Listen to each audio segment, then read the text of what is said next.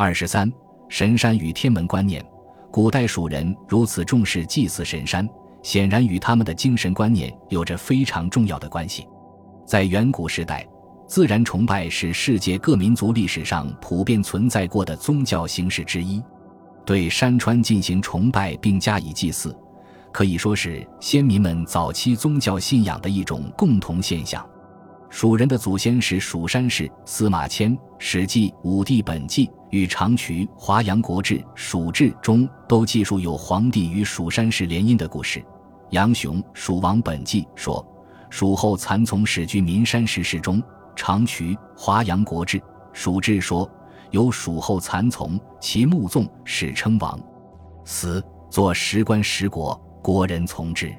考古工作者在岷江上游冒问。李县境内就发现有不少石棺墓，于福王增田于尖山，望帝杜宇禅位于开明后而引入西山，这些都说明蜀族是兴起于岷江上游的一个古老氏族，与岷山有着特殊的密切关系，在蜀山氏之后才走出岷山，栖居于成都平原，所以古代蜀人才将蜀山，也就是岷山，视作祖先起源的圣地而加以崇拜和祭祀。玉章图案中刻画的神山，显然就是古代蜀人所崇拜的蜀山。在三星堆玉章图案中，特别值得注意的是，在上边画面两座神山之间还刻画了悬空的图案。结合文献和图案做深入探讨，就会发现图案中刻画的其实是天门的象征。杨雄《蜀王本纪》说：“李冰以秦石为蜀首，为问山为天蓬阙，号曰天蓬门。”云王者西过其中，鬼神精灵说见。这种天门或天阙的传说，并不是李冰时才有的，而是由来已久。《山海经》《大荒西经》与《楚辞·九歌》以及《淮南子·原道训》等都有关于天门的说法。在古人的心目中，天门即为群神之阙，是进入天国的入口。长渠《华阳国志·蜀志》对此也有记载。并记述了专门的祭祀。李冰为蜀首，冰能知天文地理，为问山为天蓬门，乃至坚堤县，见两山对如阙，因号天蓬阙，仿佛若见神，遂从水上立祀三所，祭咏三声，归避尘。汉兴蜀史使者记之，在古代蜀人的心目中，蜀山即岷山，是祖先起源的圣地，也就成了崇拜和祭祀的神山。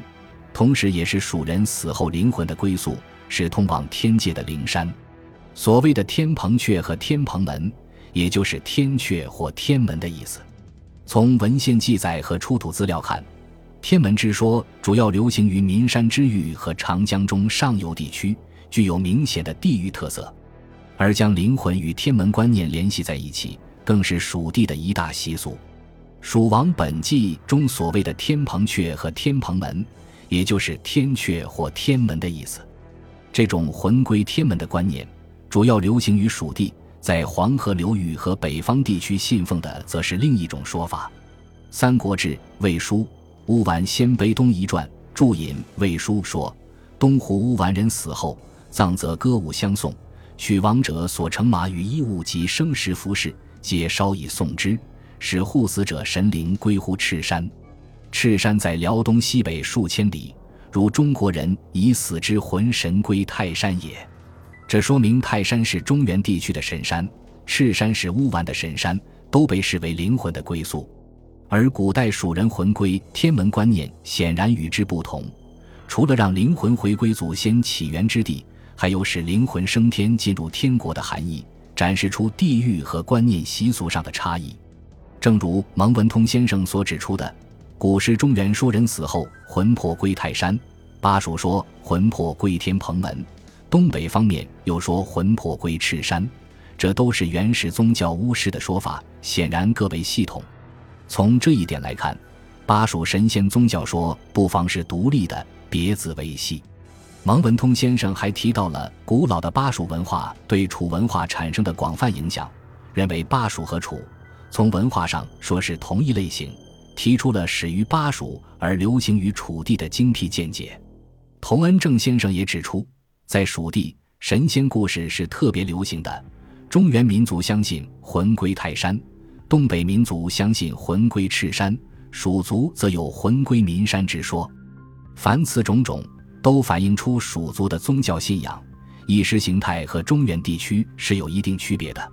我们由此可知，殷商代表中原文化系统，巴蜀和楚属于南方文化系统。古蜀文化作为长江上游的重要文明中心，对整个长江流域和古蜀国的周边地区都有广泛的影响。除此，中广开西天门的想象，显然是受到了赵氏于岷山之域古代蜀人天门观念的影响。考古资料对此也有很好的印证。三星堆玉章图案中刻画于上边两座神山之间的天门。应是一种比较原始和质朴的古蜀早期天文观念的象征。二零零一年成都金沙遗址出土的一件兽面纹斧形玉器，也刻画了天门图案。这种天门象征随着历史的发展，后来演化为双缺的造型。在成都平原东部丘陵地区的简阳县鬼头山东汉崖墓中，一九八八年一月出土了六具石棺。其中三号石棺最为典型，不仅画像内容极为丰富，而且画面中镌刻了十五处耐人寻味的榜题文字。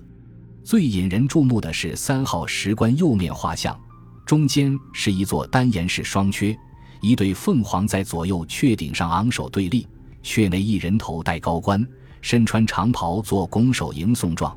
阙的上面极其醒目的镌刻着“天门”二字，这简洁的两个字。不仅说明了石棺画像上双阙的性质和象征含义，也是对古代蜀人魂归天门观念长期流行与演化发展的最好注释。二十世纪八十年代在巫山东汉墓中出土的七件鎏金铜牌饰件，上面有流畅的细线刻出的人物、鸟兽、高大的双阙和缭绕的云气图案，并用双钩笔法刻出了隶书“天门”二字。这种天门榜题的铜牌饰。与简阳鬼头山崖墓三号石棺画像的含义如出一辙，说明了古代蜀人天文观念在巴蜀地区的长期流传。感谢您的收听，本集已经播讲完毕。喜欢请订阅专辑，关注主播主页，更多精彩内容等着你。